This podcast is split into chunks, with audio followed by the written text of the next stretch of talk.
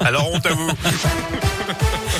On commence par vos conditions de circulation dans l'agglo lyonnaise. C'est fluide hein, pour l'instant, pas grand chose à vous signaler. Je vous rappelle la circulation différenciée qui est maintenue dans l'agglo à cause d'un épisode de pollution à Lyon, Caluire et Villeurbanne depuis samedi. Dans ces trois communes, seuls les véhicules équipés de vignettes critères de 0 à 3 peuvent circuler.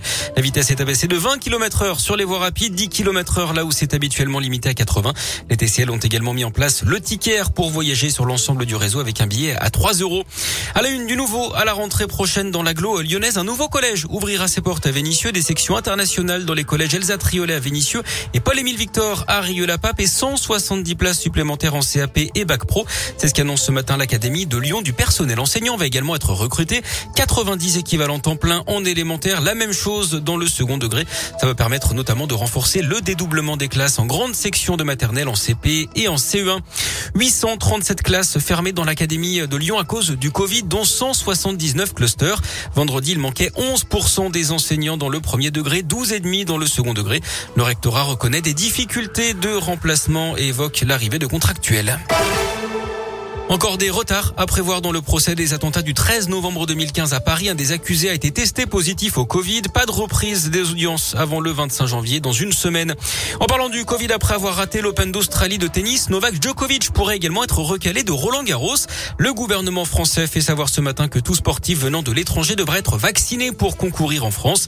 Une mauvaise nouvelle hein, pour le Serbe numéro un mondial et qui a été expulsé d'Australie le week-end dernier car justement il n'était pas vacciné. Cela fait en tout cas partie des nouvelles modalités hein, du passe vaccinal adopté par les députés hier soir. Il s'appliquera donc à l'ensemble des sportifs professionnels et pas seulement aux amateurs. Le texte prévoit également, entre autres, la possibilité pour les patrons de bars et de restaurants de vérifier l'identité du détenteur du pass. Une sanction de 500 euros par salarié s'appliquera pour les entreprises qui ne respectent pas l'obligation de télétravail.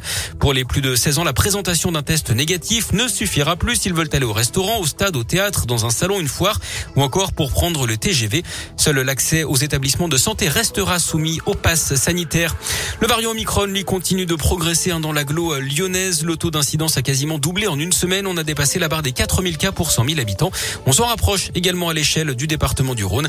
Résultat, le nombre d'hospitalisations augmente aussi. Plus 90 patients en une semaine, 804 dont 177 en réanimation. De nouveaux soupçons de pédophilie dans l'église. Près de chez nous, plusieurs personnes se sont adressées notamment au diocèse de Lyon pour des agressions sexuelles de la part d'un prêtre. Un religieux également artiste surnommé le Picasso des églises est décédé en 1994. Les faits présumés sont prescrits car ils remontent aux années 70 et 80. L'église dit en avoir eu connaissance l'été dernier. Et puis du tennis avec l'Open d'Australie. Cinq Français ont franchi le premier tour cette nuit. Mon fils Moutet Manarino, Bonzi et Harmonitan. Côté favori, ça passe également pour l'Espagnol Rafael Nadal. Bah écoutez,